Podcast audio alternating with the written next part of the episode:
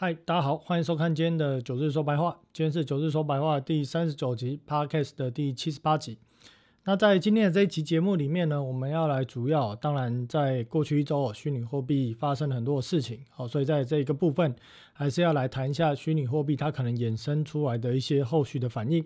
再来呢，世界上有三种谎言是谎言，该死的谎言，还有统计数据，为什么呢？因为我们在上个礼拜有提到了 CPI。在所谓的医疗保险的部分哦，是有被调整的。结果呢，九日呢，在这个录完上节节目之后啊，我详细去查了一下，发现真的调的有够多哦。如果呢不调的话呢，基本上呢，EPS 呃 CPI 公告的数据哦，基本上就是市场预估的七点九。结果呢，被一调动之后呢，变成七点七哦。这部分呢，对于后续的影响以及相关联总会的谈话如何，在今天的节目会来提到。再来，无力的消费堆积如山的库存，为什么今天这一集要讲这个呢？因为过去一周刚好是美国零售商主要发布财报的时间，当然呢，我们也看到了美国港口运输的一个状况哦，所以今天我们再来，呃，今天我们特别来讲一下有关于库存这个部分，还有九日在过去两集提到的十年期国债殖利率跟收法利率哦相减哦倒挂了，出现了倒挂这部分呢怎么看啊？今天也会提到，当然最后一定也会来扫描一下资金流。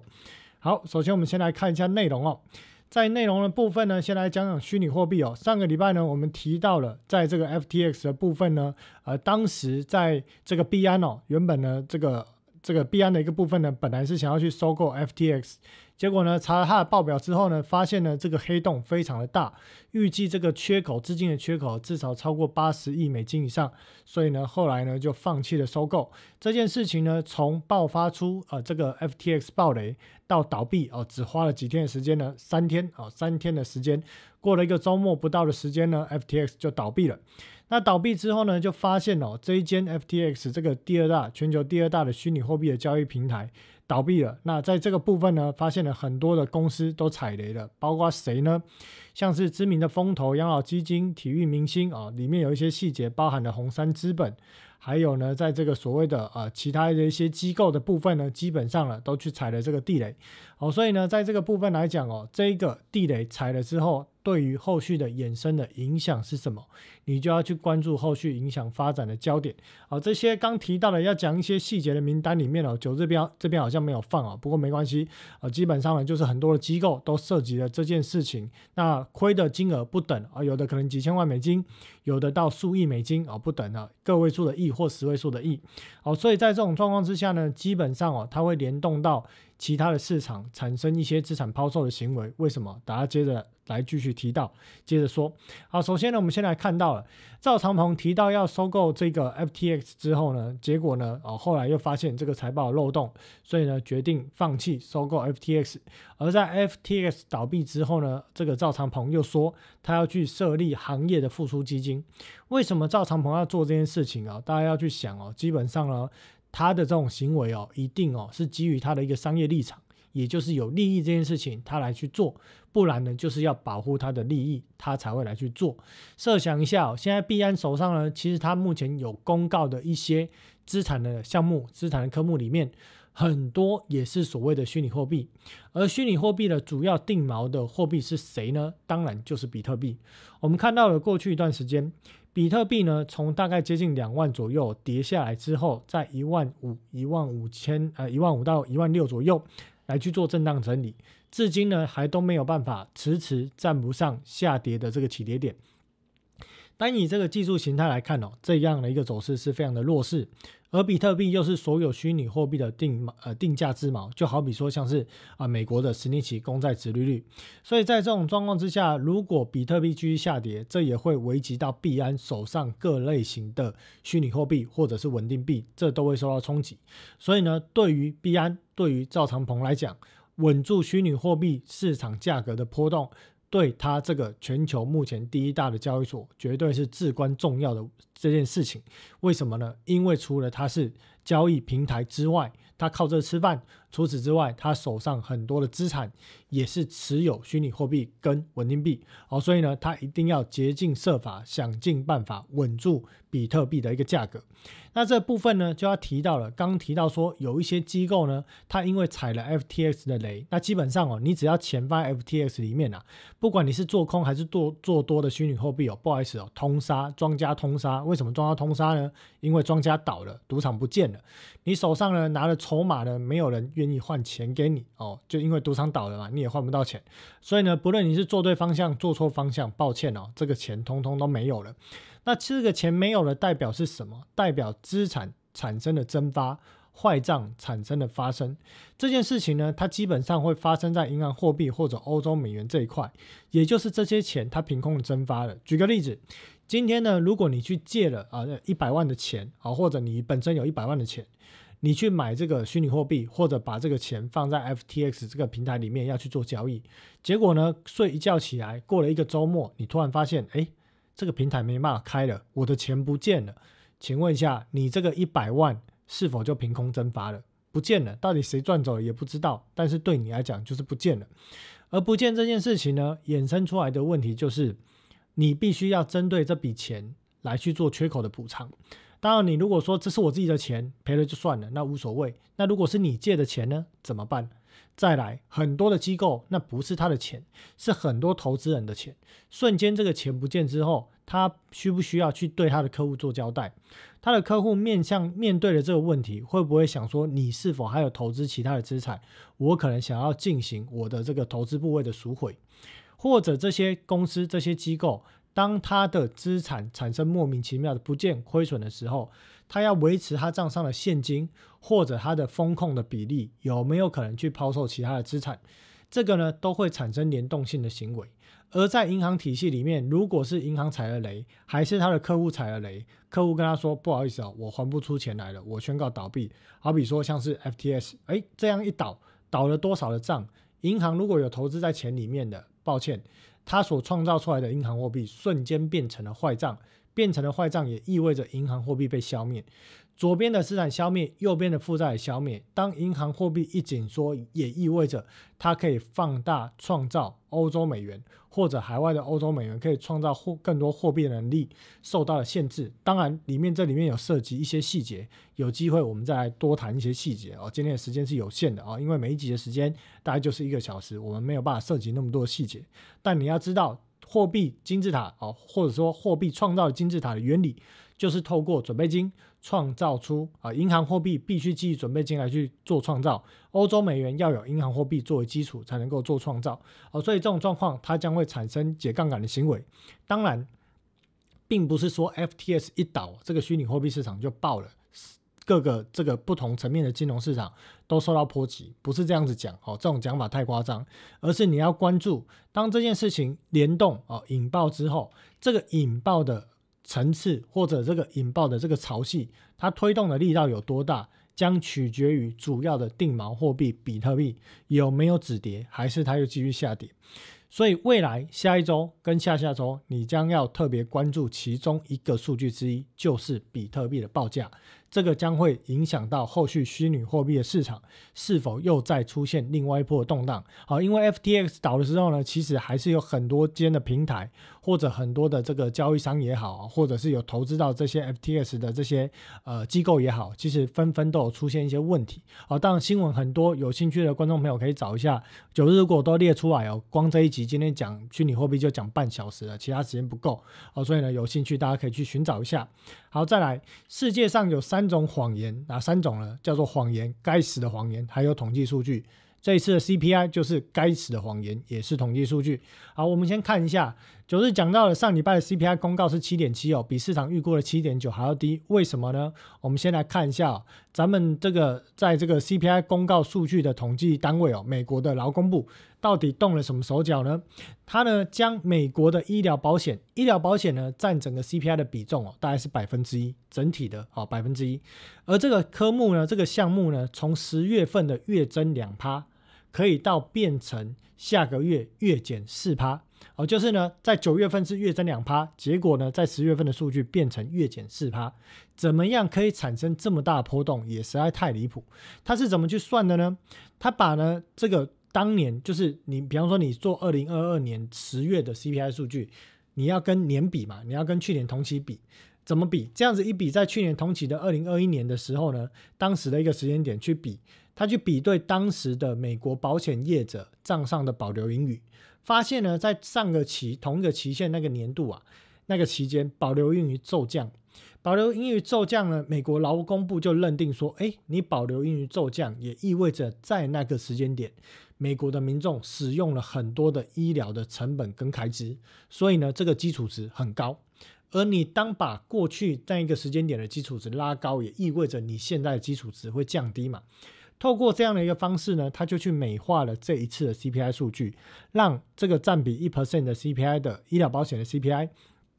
从原本的月增两个 percent 变成月减四个 percent。这个对 CPI 的影响是多少呢？是零点零七 percent，呃，应该说是从正的零点零七变成负的零点零四，也意思说，光这件事情的调整。就让 CPI 影响了零点一一，而在上一次公告的数据是七点七，但是它详细的数值是七点七四多。啊，因此没有是在四舍五入之下，最终取得数值是七点七。可是如果你把零点一一加回去，不好意思，就变成七点八五，也就变成了七点九，变成了原本的市场预估值。好，所以呢，经过这个调整的数据呢，市场也不管，反正就是美股大涨来去做反应。而在过去一个礼拜，就是在维持高档震荡。好，那这个东西的计算呢，如果九日刚刚讲这些模式听不懂，我再换个方式跟大家解释。也就是说呢，今天呢有一个这个税局好了，哦，国税局来查你的账，然后呢，他跟你说。哎，这个哎，九日先生啊，你的这个账上的库存哦骤降，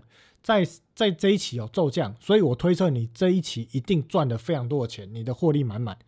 那这件事情大家有没有觉得怪怪的？我今天这个时间点赚了多少钱？你不是应该要看我的成本？跟我的这个收入啊，收入减成本相减，还要扣掉费用之后，才能够算出我的获利吗？结果你怎么会说我的库存骤降，就说我这一季赚很多，这一个月赚很多呢？好，这种就是所谓的这一次劳动劳工部调整这次数据的概念，哦，他也不管美国民众实际缴的保费多少，哦，实际呢到底这个 Y Y 或 M O M 有没有成长，不管。他就用保留呃这个保险业者的保留英语来去计算，就算出了这样一个结果啊。但是手脚动也动了，美股涨也涨了，好，所以呢该讲的还是讲，但是呢事实也已经发生了，所以呢我们接下来要讲的是事实已经发生之后怎么去分析这件事情。好，首先呢在 CPI 里面，九日在上礼拜有讲到，我说现在的租金年增率还在零六点八八 percent 哦，还是非常高的一个数值，新增年薪资年增率还在四点七，好，所以这个都还会继续推动服务类的这个。Y Y 继续的上涨。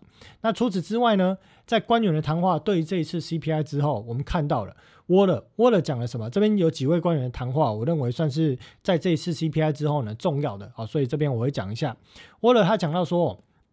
我支持联总会继续升息来去抑制需求，即便升息五十个基点，就是升息呃这个两码哦，他也认为这是大幅的收紧紧缩货币政策。在更多数据之前，他不会表态在十二月份的这个会议上要去做什么决定。联总会升息到何种水平将取决于数据哦。你在抑制需求方面看到一些进展，这个进展讲的是说那个 CPI 哦做过的 CPI 数据，但是他说这样效果还不够，所以沃勒的谈话就是他还要继续看后续的经济数据，才能够决定他在十二月份要投下的那一票到底是要升两码。还是升三码。好，再来，联总会的副主席布雷纳德提到了，FOMC 呢可能很快就会适合的放慢升息的节奏。我认为很快转向较慢的升息速度是合适的，并且暗示明年的政策利率会高于九月份的利率点阵图。这个话呢，其实跟鲍尔讲的差不多啦，就是高于四点六。那基本上目前市场判断是百分之五。再来，旧金山联储戴利讲说。他预计呢，至少还会再升息一个 percent 哦，甚至可能更多。那现在已经在百分之四嘛，也就是说，如果升一个 percent 或可能更多哦，这个会高于百分之五。那确切他给出来的范围可能是在四点七五到五点二五。那威廉莫斯呢，他没有提到他对于这次升息的看法，但他讲到了一个市场一直在问的一个重点。他说，金融风险不应该影响联总会的利率政策。呃，威廉莫斯提到说，美国国债市场为议题的演讲中指出哦。使用货币政策来缓解金融稳定的脆弱性，可能会给经济带来不利的结果。货币政策不应该扮演万金油的角色，好像什么事情都可以靠它解决。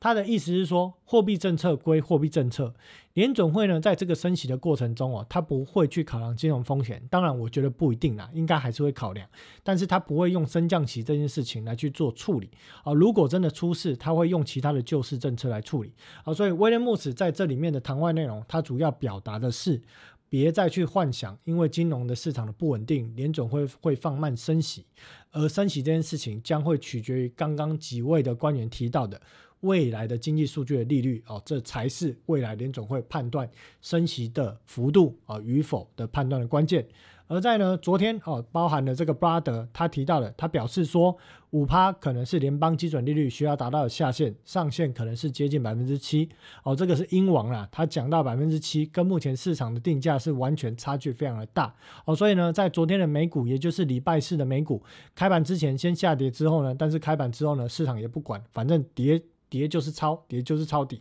好，所以呢，在这种状况之下呢，九日也讲了，我说呢，现在呢，基本上官员的谈话除了鲍尔之外，大概其他没什么效果了。整个美股呢，要能够有效的快速回落，大概判断是需要资金流出事或者系统性风险。好，所以我特别关注资金流这件事情。再来，周四啊，这个阿波里斯的联储行长卡森卡里他也提到了，他说。首先，我要确定通膨至少已经停止上升，而且我们没有落后于这个通膨的形势，我才会停止啊，才会支持停止升息。但现在还没有到那个阶段。哦，所以他的意思也是说还会继续升息。哦，所以就以这些官员的谈话，我们看到了，在上一次的 CPI 的数据，对他们来讲，啊，应该是不够的。那其他的机构呢，对于这次 CPI 数据之后跟官员啊这些谈话的看法，其他的机构怎么看？我们先来看到，呃，在有一间五百多亿资产规模的大大型的对冲基金哦，这个创始人哦，呃 j e n n i f e 他提到了，他说呢，呃，完全暂停升息可能对经济产生更坏的影响，并且呢，他也提到说，现在还不是我们改变货币政策方向的时候。如果联总会现在就把脚从刹车移开了，那绝对会酿成最大的错误。那他又用一个很形象化的方式来去描述，如果现在停止升息会怎么样？他说，如果现在停止升息哦，就好比说你去做一个所谓的抗生素疗程，这个疗程要做十天哦。结果你做到第七天，你就说你不做了啊？如果是这样呢，那等于说这个抗生素的疗程就会失败或没有效果，最后又复发，复发的过程。复发的结果也意味着之前的升息都白升，因为你没有达到效果，你必须从当下的基础值再继续往上往上去做调动，去调升你的利率水准，这会带给市场哦更大的痛苦。那如果呢，人们错误的相信通货膨胀将保持在较低的水平，并增加支出跟经济活动，那通膨可能再次加速，联总会借此信誉哦又会受到挑战啊。那除此之外呢，另外有一篇文章写到了说。在过去几天呢，联总会官员整体的表态中哦，其实已经透露了出蛛蛛丝马迹啊，就是说，在承认近期的 CPI 确实令人鼓舞的同时，多位官员仍然强调要继续升息。主要的原因是为什么？因为联总会呢，接下来兑现了早期预期的剩余升息幅度，但如果整个经济中的借贷成本，比方说借款啊，或者像或者说信用卡利率出现下滑，或者股票出现了飙升。那这会让需求又再度的推动，又推高了通膨，这会让联准会之前的升息啊变得基本上没有什么效果哦。所以呢，在上面两则的文章，其实我们都看到了，现在市场对于联准会对这次 CPI 的看法，基本上定调就是数据是好看呐。但是呢，这样的一个数据还不足以让联总会停止升息，所以联总会基本上会继续升息。而至于升息的终点是为何，哦，市场的看法不尽相同。再来，我们看到另外一篇文章，哦，这个也是非常的离谱。这个是高盛编制的美国金融状况指数 （FCI） 这个指数。这个高盛提到说，当时呢，这一天 CPI 公告之后呢，从前一天的一百点七这个数值一路跌到一百点二。这样的一个跌幅等于什么呢？相当于美国金融市场在一天内出现了联准会放宽五十个基点的这样的一个放松的幅度，而这么大幅度的变动，竟然只是因为一份通膨数据所引发这样的变动。而历史上要有这种变动，要回到什么时候？要回到了二零呃，这个在全球金融危机二零零八年当时哦，有一天，以及在新冠疫情爆发之后，联总会宣布救市的时候，才有这种波动哦。所以呢，大家可想而知哦，在这一次数据公告之后，不论是美股啊，或者在其他的债市汇市的反应哦，其实都非常的夸张。那在这几天呢，我有看到呢有观众朋友留言说，啊，最近呢他这个做空啊，但是来不及去做一个回补啊，还是来不及去做呃停利或停损的状况啊。他问到我对于这个行情怎么看啊？为什么波动那么大？那基本上呢，九日的看法是哦，在今年的行情的走势上面哦，特别是在美股，都呈现了很容易产生反弹非常剧烈的反弹幅度。主要原因我判断有两个。第一个是因为过去这一段时间的低利率，市场的杠杆开得非常的高，所以也意味着事前的市场的钱流非常的多。但是这个钱流会随着缩表跟升息逐步的退，但是呢，这个退的速度呢没有想象中的快，因为市场还是认为说，只要它撑得住。撑到最后，市场不爆发危机，它都还有本钱再继续重新投入，或者每一次跌升，他都认为差不多了，他会去执行抄底抢反弹的动作。哦，特特别在对冲基金在短线的这一块的交易模式上面，哦，特别的激进啊，特别的经常发生这种行为。而除此之外，又因为在这个 ETF 的盛行，这几年 ETF 的盛行。资金呢，往往特别集中在 ETF，将会推动特定的全指股拉抬，造成股市的大幅的波动。这两件事情造成了今年股票市场波动非常的剧烈。当然，我必须承认，这是九日在今年年初我没有预测到这样的一个变化。我预测到的是，当整体的金流在下降的时候，市场的长线的趋势一定是下跌。但我没有料到过程中的反弹可以那么剧烈，因为市场的惯性。市场的细节而改变，这其实呢不只是九日，也包含了很多的投资朋友、专业的投资人，这都是在投资的路上必须要持续学习的过程。历史往往相似，大格局相似，但细节总有所不同。这个不同包含了在这一次的反弹的行情上面，它震荡的幅度，因为我刚讲的高杠高杠杆还没有到瞬间要一次性的。赶快撤离，赶快解杠杆的这种程度，慢慢的解的过程中，也造成了只要一解啊，市场上有游资，只要一反弹，这个反弹幅度都很强烈，再加上 ETF 的推动，哦，所以呢，在这样的一个过程呢，我认为在现在的一个反弹，它应该还只是空头行情的反弹，因为整体的资金流还在退潮，哦，但是呢，在今年的交易上面确实变得非常的难交易，而在未来的日子里，如果在未来几年内全球的杠杆又开得更大。这也会让市场的波动更加的加剧。哦，所以大家必须要在呃这个市场的运作的一个过程中去学习这些细节的变化哦。那我也必须说，我没有看到这些细节会产生。这么大对行情产生这么大波动，这确实我没看到哦，我没看到东西我就承认哦，所以呢，但是呢，基本上呢，在整个趋势，我认为长线趋势走空的这个格局哦，还是正在持续。而我认为的系统性风险这件事情哦，在金流层面，大家后续会来去提到，我认为还是有一定的几率哦，有可能在九日原本预测的时间点有可能发生。好，再来，除此之外呢，美银基金经理人的调查，这些基金经理人哦，这主要的重点哦，大概就是讲到了，大家认为停滞性通膨，明年二零二三年，停滞通停滞性通膨已经变成受访者中压倒性的共识啊，并且呢，认为说多数的投资者认为哦，只有当联总会首选的通膨指标什么东西呢？核心的 PCE 这个指数降到百分之四以下，联总会才会停止升息的步伐，而在九月份有五点一五，好，所以呢，目前市场。关注的重点是在核心的 PCE，核心的 PCE 是在图表里面红色的这条，呃，这个呃蓝色这条线哦，哦，就是这边没改到蓝色的这条线，红色的是所谓的呃核心的 CPI，哦，好，好，所以在呃抱歉更正一下，红色的是 CPI，蓝色的是 PCE，哦，所以目前 PCE 对比左轴的数值是五点一五，哦，在这种状况之下呢，呃，如果在十二月一号。公告的核心的 PCE 如果持续的啊没有明显的下滑或者继续的推升哦，那就有可能再度加剧市场对于联总会的一个升级的一个预期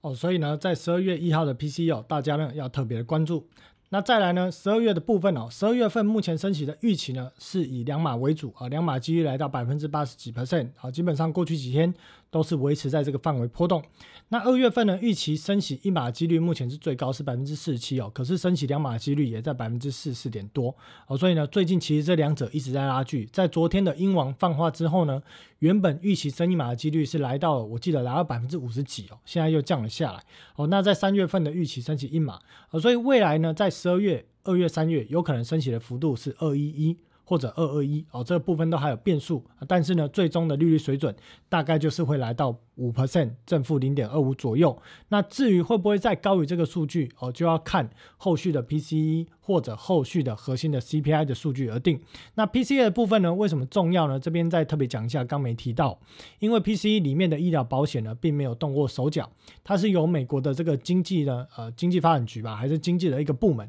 哦来去做这个数据的统计，跟劳工部统计的这数据是不一样的啊，所以它比较能够反映实际的状况。那两年期国债殖利率呢，在前在上个礼拜呢有所拉回之后呢，这礼拜稍稍有所反弹哦，但是呢整体的一个幅度不大，还是维持在高档震荡。当然，这个部分呢，将随着未来联总会继续调高升息的幅度，两年期国债殖利率，我认为还是有继续在往上的一个空间。而十年期啊，或者是这边再补充一下，或者至少回到之前高点附近来去做震荡整理。十年期国债的殖利率跌的比较深哦，主要是因为市场预期最终经济将会衰退，所以联准会呢将会开始在明年的下旬来去做降息，所以市场中长线的买盘大陆涌进。十年期国债来去做购买，来去做避险，但是呢，九日提到了，我说这种的购买行为将会拉低十年期的国债殖利率，而一旦拉低，它就会跟短期一个月期或者是回购市场的收发利率进行倒挂，一旦倒挂，都会就会对回购市场做短利套长利的这些交易的模型、交易的模式的交易者。产生要解杠杆的行为，哦，所以呢，这种状况，等一下我们会来看到数据的表现。美元指数的部分呢，最近尝试在低档震荡，哦，九日还是在强调了，现在是美元持续在紧缩的时刻，此时此刻，哦，联准会还在缩表，联准会还在升息，并且要将利率维持在高档至少一年的时间。这几句话里面最重要的是，联准会还在缩表。缩表这件事情将会抽走法定货币，抽走准备金。准备金一旦减少，M2 的创造能力将会受限，甚至萎缩，因为同时在进行升息，同时在维持相较于去年同期高达接近啊好几倍的利率水准。再来，当 M2 紧缩，也意味着 M3 将进行收缩，影子货币也将进行收缩，这会让市场对于美元的需求更加的强烈。对于美元指数有避险的需求，所以呢，我说美元指数再怎么差，我认为它也是进入一个高档横盘整理，不至于说立刻一路往下直接跳楼哦。所以呢，这部分的看法还是延续上周的看法是没有改变。而如果我们来做美元指数的回顾，九日在上个礼拜的应该是周末嘛哦，我在 FB 的社团里面哦，我问了各位同学对于在二零零八年的时候，当时这个呃金融市场动荡有没有一些印象？那有几位同学呢，有在这个文章下面留言，也有几位同学有这个私讯这个呃 FB 的讯息给我，那给了我很多的这个启发跟资讯啊，也谢谢大家。那九日呢，也刚好去找了一些资料呢，这边呢就来解释一下当年发生什么事情。呃，首先呢，在当时的时候，美元指数在二零零八年哦，这个是周 K，二零零八年的十一月多，在呃这个美元指数呢出现了两个礼拜内，从八十八点左右跌到七十七点，跌幅接近百分之十一。为什么当时会出现这种跌幅呢？因为在二零零八年的十一月二十五号，联总会启动了第一轮的量化宽松，也就是 QE one，推出计划购买高达五千亿美元的 MBS。还有一千亿美元对这个住房机构债务的支持，而在零八年的十二月十六号，也就是一个月不到，大概是三周后的时间点，联总会又将联邦基准利率从一个 percent 降到零到零点二五，所以呢，造成当时美元指数短短两周内跌掉十一 percent。但是美元指数呢，后来又花了大概两个月的时间来去过了之前的高点，来到了八十九点六，才出现了止涨。为什么在这短时间会产生这么大的波动呢？我们再看另外一个指数来看，大家会更有感。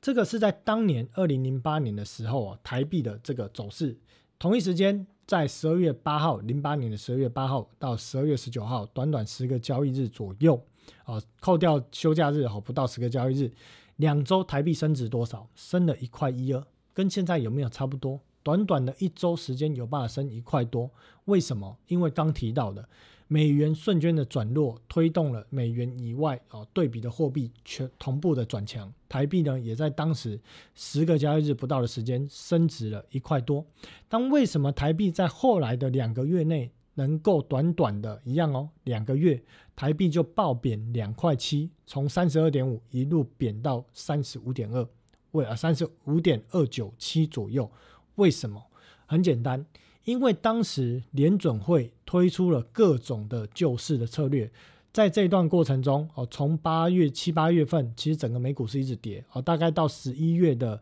呃，十一月底还是十二月中旬，跌幅达百分之三十。当时呢，就是爆发出很多的问题啊，包含了雷曼兄弟的倒闭，很多的机构需要联总会的资源，联总会呢一直在救市，一直在救市，到最后推出了 QE，以及将利率降到了零这件事情。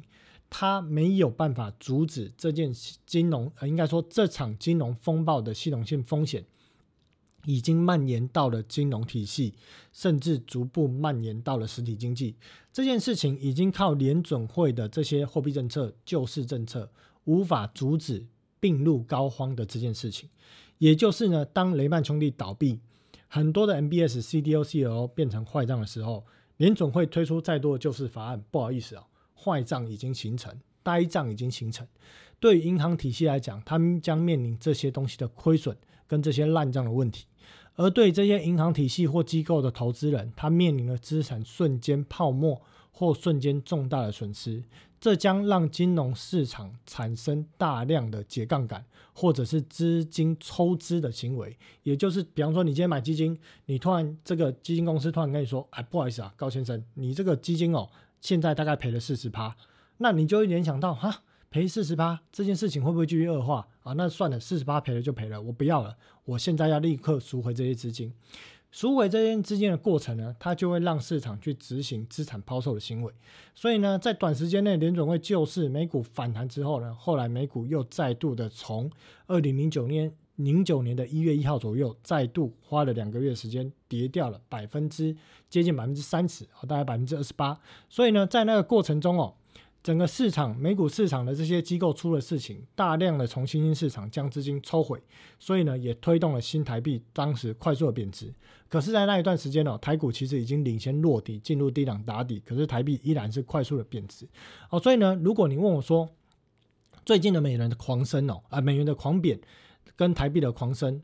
这件事情会否呃能否能够出现一个趋势，并且持续？我们认为呢，现在还在美元持续紧缩、缩表跟升息的状况，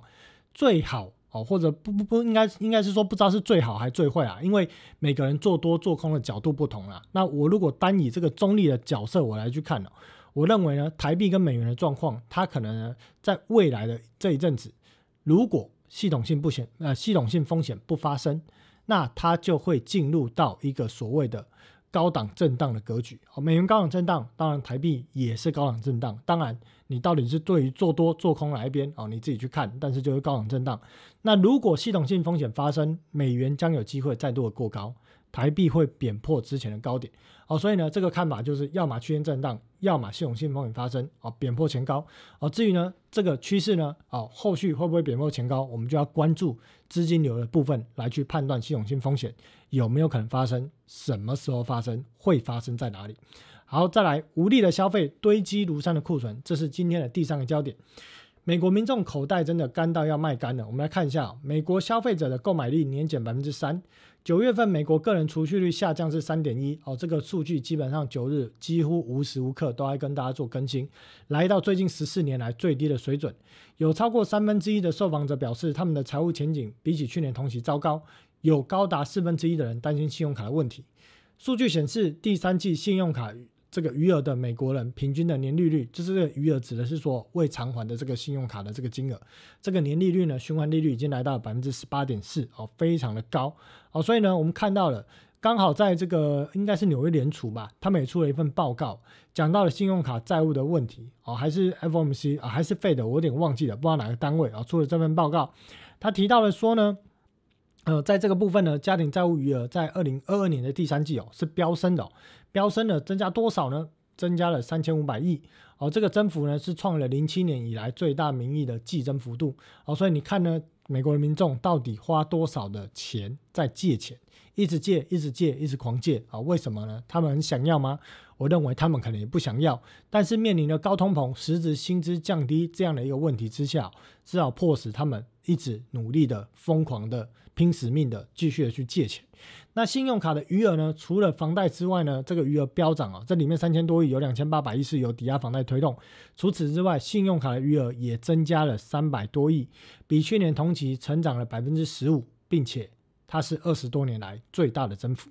啊，所以呢，目前的美国人啊欠的这个信用卡余额也是再度的飙升。当然，这边九日有放一张表，这个指的是坏账率。目前坏账率还很低，微微的有做爬升。但是我必须要提醒大家，信用卡的坏账率它是落后指标，既不是同时指标，也不是领先指标。啊，所以呢，看看就好。好，再来，美国两大港口一片凄凉，货柜供需严重过剩，这是发生什么事情呢？美国第一大港十月进口量暴跌百分之二十六。一年前，美国最大的港口洛杉矶跟长滩港一片繁忙，结果呢，现在十分的冷清。洛杉矶港正历经零九年以来最安静的十月。诶，大家想一下，现在是不是美国进入了消费旺季？感恩节要到了，圣诞节要到了，怎么港口会这么冷清呢？主要原因是什么？九日在八月多的沃尔玛财报里面就跟大家讲了，我说因为零售商跟制造商库存高涨，需求崩溃，所以放缓向海外的订购。那这些库存的水位将会影响到各个哦，包含了所谓的整机厂，或者是零组件厂，或者是 IC 设计业者，乃至于最上游 IDM 厂，这个一条龙一系列都会传导回去。只要终端的零售销售的库存没有办法降。那前面的库存就很难降，并且要认列这个所谓的库存叠加损失的风险。那我们来看一下现在美国的零售商，或者说全球前几大零售商的库存长什么样子？好，我们先来看一下。呃，先讲一则新闻啊，大家来看库存，在第十大零售商的 Target 上季获利下滑百分之五十，并且公司坦言说，在现在哦正值全年的旺季的这三个月哦。年年销售入可能会出现年减的状况，也是五年来的头一回。那沃尔玛也提到了，为了节省开支，他们选择很多消费者选择小包装的产品，或者是超值套装的产品，或者是自有品牌。客户也在非必需品上的支出啊也减少了。那还有信用卡的一个部分呢，刚我们提到了啊，这个是大幅的增加。那我们来看一下沃尔玛的库存。左轴对应的单位是 billion，好，所以是十亿美金，所以你要去乘以十。现在沃尔玛的库存水位在六百五十亿左右，过去历史的平均在哪里？在四百五十亿。好，这是全球第一大零售商的库存。哦，你可能觉得增加的幅度还好，哦，只是从四百五跳升到六百五，对。但是你要知道，沃尔玛是以一个所谓的必需品消费零售销售商库存为主的主要零售商哦，连它的一个这样的一个库存金额都可以拉升，那来看看其他人有多惨。再来，我们来看亚马逊，亚马逊现在的库存水位哦，过去历史平均哦，当然我们不要去找这种所谓的一三一四年，这太低了，我们要去计算通货膨胀，物价会上涨。我们来看二零二零年跟二一年平均的库存水位大概在两百亿左右，现在在多少？现在在三百七十亿，较正常的水位高了百分之七十。好，这个是主要非必需品消费，亚马逊很多是电商的这些库存。再来，全球应该是第五大 Home d e p 它的库存呢，过去平均率是水位在一百五十亿，现在在哪里？在两百五十亿，成长多少？也大概成长了七成。哦，库存水位比过去多了七成。然后呢，再来全球第十大的。这个零售商目标百货 Target 现在库存呢，这一季又继续的创新高。过去历史平均库存在九十亿，现在在一百七十亿，而比起过去平均大概也成长了七成。好，所以呢，当你看到了这些零售销售商的库存水位。我拜托大家不要再幻想什么 IC 设计厂还是品牌厂、零组件厂，他们的库存有办法在一两季消化。我跟大家讲，不可能，不用再幻想这件事情了。这件事情大概可能至少要递延到明年第三季才有可能有效去化库存。好，所以呢，也不用奢望很多的电子的这些厂商，从 IC 设计到电子零组件的中下游，在明年的一二季营收获利表现可以有多好？这件事情，请大家不要再心存幻想。好，除此之外呢，美国消费者的未偿信贷总额，这个九日呢，啊，时不时都有更新数据。那现在也看到了，储蓄率占可支配所得比对比右轴，哦，只有三点一 percent。而除此之外呢，在美国民众的信用卡平均支付的利息，上个礼拜我们有秀了，来到十八点四。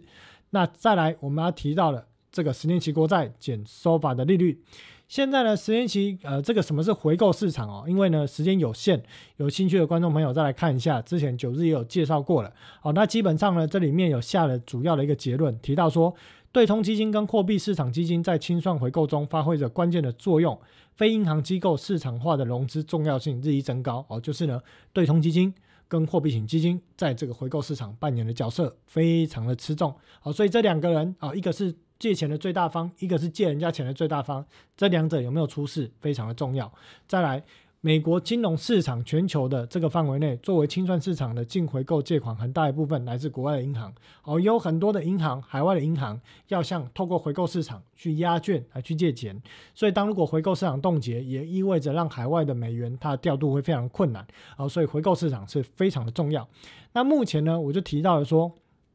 九日刚刚一直在讲的逻辑哦，基础货币、银行货币、欧洲美元，这个等下我们在这一集的节目结论的时候，我们再来回头再来讲。好，我们来看一下，目前呢，十年期减收发利率已经倒挂了。哦，这个礼拜呢，如果用礼拜四的资料呢，是倒挂了百分之零点一四，也就是倒挂十四个基点。那九日讲到说，过去历史上，二零一九年的五月开始持续倒挂，二零二零年的二月多、二月下旬啊，应该二月十几号出现倒挂之后。最后回购市场都没有好事，现在呢又产生了倒挂，那这件事情呢跟彭博国债流动性指数的恶化同一时间，大概是同一时间反应，并且呢最近虽然美股的暴涨，可是呢彭博国债流动性的指数，抱歉了。并没有优化的迹象，所以呢，我们要持续关注流动性的问题。那九日也一再讲到了，除了这个之外呢，国债市场深度，如果呢在前两集没有听的观众朋友，我建议回头去听一下哦，我有特别去说明什么叫做十年期国债减收法利率这件事情的重要性。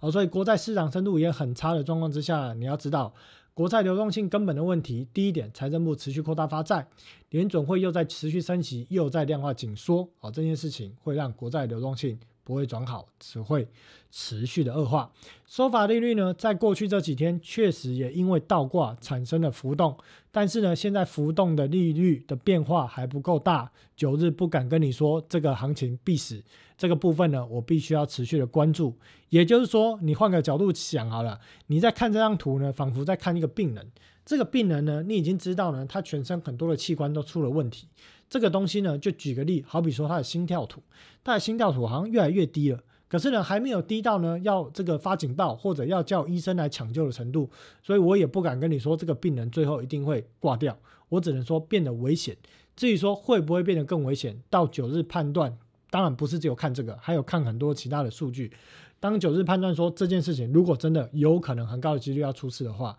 我会特别在这个社团里面哦，再来特别去做提醒。但是呢，九日讲倒挂这件事情，我讲的东西有没有胡扯，有没有跟大家胡烂？不好意思，没有，因为确实出现了倒挂之后，收法的利率开始出现了波动，而你要知道这件事情也意味着市场有些人正在执行解杠杆的行为。再来资金流扫描。联总会的资产负债表在这一个礼拜有更新哦，缩表了，现在合计缩表大概接近两千四百亿左右。MBS 啊，真感动啊，相较于之前卡在两百八，又多了减少二十亿。哦，所以呢，基本上哦，MBS 的部分呢，大概这个进度真的是卡死了，大家也不太需要看了，除非联总会要说要主动去抛售 MBS，但我认为应该不可能。哦，这样子抛下去呢，一级交易商直接举双手。啊，举白旗投降啊！因为呢，这个一级交易商流动性都已经快出问题了。哦，除此之外呢，国债已经缩表了两千四百亿，这个呢将会对这个准备金持续带来压力。那我们再来看准备金，准备金的水位呢，这周是三点一兆，比上周的三点零六七哦，成长了呃多了多少呢？多了六百亿左右。那这边就会有人问说，诶，为什么还在缩表？可是准备金还在增加啊？因为呢，因为财政部的 TGA 账户减少了，花了钱，钱回流到银行体系，但是呢，财政部呢 TGA 账户我预期还会继续的减少，所以钱应该还会继续回流到准备金。可是你要知道哦，财政部现在的举债上限已经快到了，现在的举债上限多少呢？现在的规模已经来到三十一点二七一兆，这是十一月十六号的数据，而举债上限的设定是三十一点四兆。根据这种速度哦哦，大概哦，如果你回看这个一个礼拜前啊，一个礼拜前的规模大概是三十一点二四兆哦，现在是三十一点二七兆，大概约莫大概在三个礼拜左右，联邦的债务规模将会达到上限，财政部没有办法再增发债务，只能就它原本哦到期的部分再重做哦，所以呢，财政部的 TJ 账户我预估在未来一段时间会向二零二一年的末期慢慢往下掉。同时，在准备金的水位会提高，但是这件事情是正常的状况吗？不好意思，正常的财政部的 TGA 账户应该要保持在七千到八千亿左右。这个数字是我之前有看到研调资料里面有写到的部分的数据。好，所以呢，如果财政部的水位继续降，那如果一旦它可以继续发债，它一定给你猛发。为什么？因为它必须要拉高它的账户，它要去做各种。这个资金各种费用的支付啊，它不能账上没有钱。好，所以你看当时一旦这个通过法案通过举债上限通过之后，瞬间的从我印象中这边好像剩下四百亿，哦，短短的大概两个月内从四百亿一路拉升到七千亿。哦，现在的准备金可以承受这种抽水吗？不要说。不要说七千亿啦，可能连三千亿都受不了哦。所以这种状况呢，未来准备金可能会持续的缓步增加，但是同时又在缩表的过程哦，这个增加的速度不会太快。那除此之外呢，我们也有提到了债务上限的问题哦，这部分今天这一集就不再讲。那 F I 减 O S 呢，从原本的最高峰四十九点八八个基点。降到四十二点六哦，仿佛有转好的迹象，但是我认为现在还不到松懈的时刻，因为它已经维持在这个高档至少三周的时间。你要关注下个礼拜有没有可能这个基差又要放大？为什么呢？因为年末将近。好，A two P two 商业票据利率还是维持在。七十几个基点的基差并没有有效的收敛，持续关注它跟 F I 减 O S 其实是有关联性的，细节为何？以后有机会九日再来深谈。十年期公债殖利率的基差有所收敛，主要是因为呢最近的公债殖利率有所放缓，所以基差呢也稍稍的收敛了一些，因为市场对于这些。乐色债有执行一些抄底的行为，我记得我们在上个礼拜有提到，哦，所以呢也带动了基差稍稍有收敛，但是还是在维持很高的基差，所以呢还是持续小心，哦，基本上过去历史上你看到了零八年、零九年、二零一五年、二零二零年每一次基差的放大，到最后一定都是喷出哦，现在还没有喷出，哦，所以我认为现在。当利率水准来到那么高，到底有几间公司有办法承受发公司债的年利率要给人家十五趴、十六趴？啊，我认为大概没几间公司承受得了了。所以呢，这件事情我认为只是短期的迹象，后面最后应该会以喷出来去做做呃来去做收啊。好，接下来谈谈美股。格罗方格，美国全球最大的这个代工厂，晶圆代工厂格罗方格也要开始宣布裁员了。主要他提到了说，因为宏观的环境，所以导致公司正在寻求控制成本。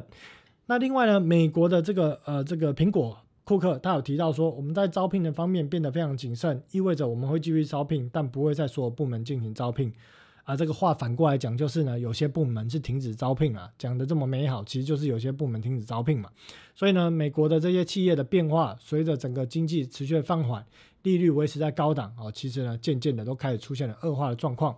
标普五百指数呢，最近呢，来到了之前的费的防线挑战失败的位置，来去做震荡整理。下个礼拜，我认为应该会走出一个明确的方向，所以呢，观众朋友、听众朋友特别留意下个礼拜的走势，往哪个方向走，当然是呢九日认为的方向了。但是呢，会不会再往上喷，我也不知道。但是我看到目前的资金流确实有逐步正在继续的变紧的状况之下，我不认为这个反弹有办法继续的延续。好，那最近呢，ETF 呢抄底的买盘很猛哦，还是继续抄，累积今年为止已经超了三千两百亿。好，这些钱。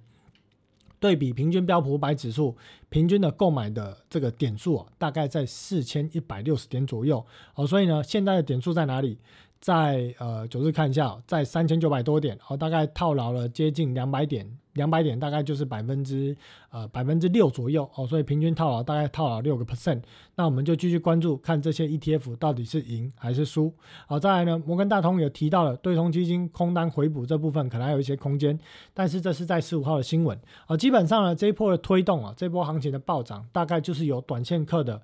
这个。做多的买盘，再加上空单的停损所推动。那当然，对冲基金有多有空哦。但是呢，九日看到最近对冲基金，我们之前有秀给大家看的那个对冲基金指标哦。这几天美股的反弹，可是这个对冲基金指标却没有反弹。那因为今天九日时间不够，所以没有更新这个数据。我下礼拜有空再去做更新。好，所以呢，最近呢，对冲基金有有一部分呢，其实是在股市做空的，并没有讨到便宜。那 Apple 的股价呢，最近看起来哦，仿佛要成为第四个头。这边呢，尝试来去对年线来去做挑战。哦，但是我认为，如果随着市场的资金流，整体的资金流持续的变少。再加上 iPhone 十四的这个卖不好的消息，预计啊，我一直都预计是十一月的下旬会慢慢传出的状况之下，你要特别留意苹果这边有没有可能再度的攻击失败。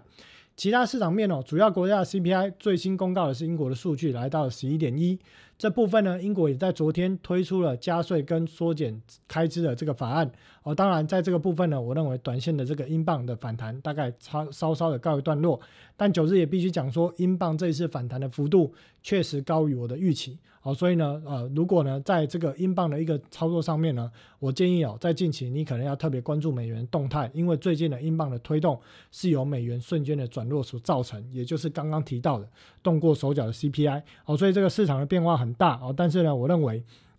英镑在这个位置呢，如果美元呢开始筑底，英镑呢差不多也会在这边做个短头，有机会还是回到区间震荡整理的可能性会是比较高的。那日本的部分呢，呃，有去做一些汇率的干预，这我们都有提到。那根据美国财政部最新的数据发现，日本呢持有美国的国债规模在九月份哦，它这个数据是更新到九月底，持有国债规模呢从原本的一点一九九八兆美金下降至一点一二兆哦，大概减少了接近八百亿哦。所以呢，整个日本呢不是只有指美，不是只有指日本的政府哦，是整个日本的这个民众哦，包含了政府持有美国国债在九月减少了八百亿。那目之前呢，根据日本。的数据看起来，在九月跟十月哦，仿佛是总共加总减少了两千四百亿的美国国债了。那我们就看在下个月美国公告的这个数据哦，有没有反映在十月份？可能日本的这些呃，不论是机构或政府也好，可能又减持了超过一千多亿的国债哦。这个数据看起来可能是有可能发生哦。那日本的错误的货币政策哦，这个部分呢？呃，其实呢，我们看到日本最近的 GDP 哦出现了季减哦，原本市场预估是年增，那这错误的货币政策其实主要呢也造成了日元的走弱，推高了能源的通膨的成本。造成日本的经济打击，好，所以呢，也看到了有些这个薪资哦，其实是开始在缩水，所以很多日本年轻人或者原本去日本打工的人哦，都开始不愿意在日本打工，开始来去做撤出。那再加上日本本人本身就是一个老龄化的一个国家，所以这会加剧日本未来的一个产业发展的一个问题。而除此之外呢，在今年的十月哦，日本破产的企业就达到了五百多家，就是从今年以来到今年十月，哦，这个年增率呢，哦，是来到了，呃呃，更正了，应该是今年单今年十月破产的家数就达到五百多家哦，年增率达到百分之十六，哦，所以错误的货币政策其实造成日本经济哦，其实哦有一些受伤的状况发生。那日本 CPI 呢，在今天公告数据啊，来到三点七，哦，又再度的推高，但是九日还是讲三点七还不足以让日本的央行。放弃 YCC 政策，除非高达百分之五以上。所以呢，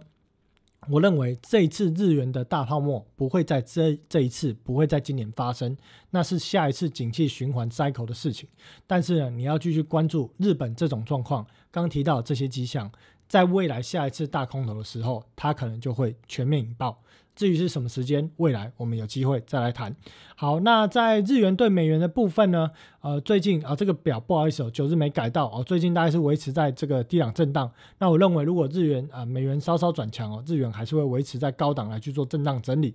台股的部分哦，呃，巴菲特买台积电这件事情呢，推动了在台积电呢当天的股价一度快要触及涨停板。但是呢，这个是人家在上一季度买的事情，而且呢，他买了四十亿的美金，占博克下的资金比例也是非常的低哦，所以呢，我真的不知道市场在封什么，应该只是封短线的反弹。那台积电明年的 EPS 哦，你可能就要去看哦。九日在很早期的这个节目，我忘记是第八还第九集，我真的有点忘了，甚至 p a c k a g e 我也提到说。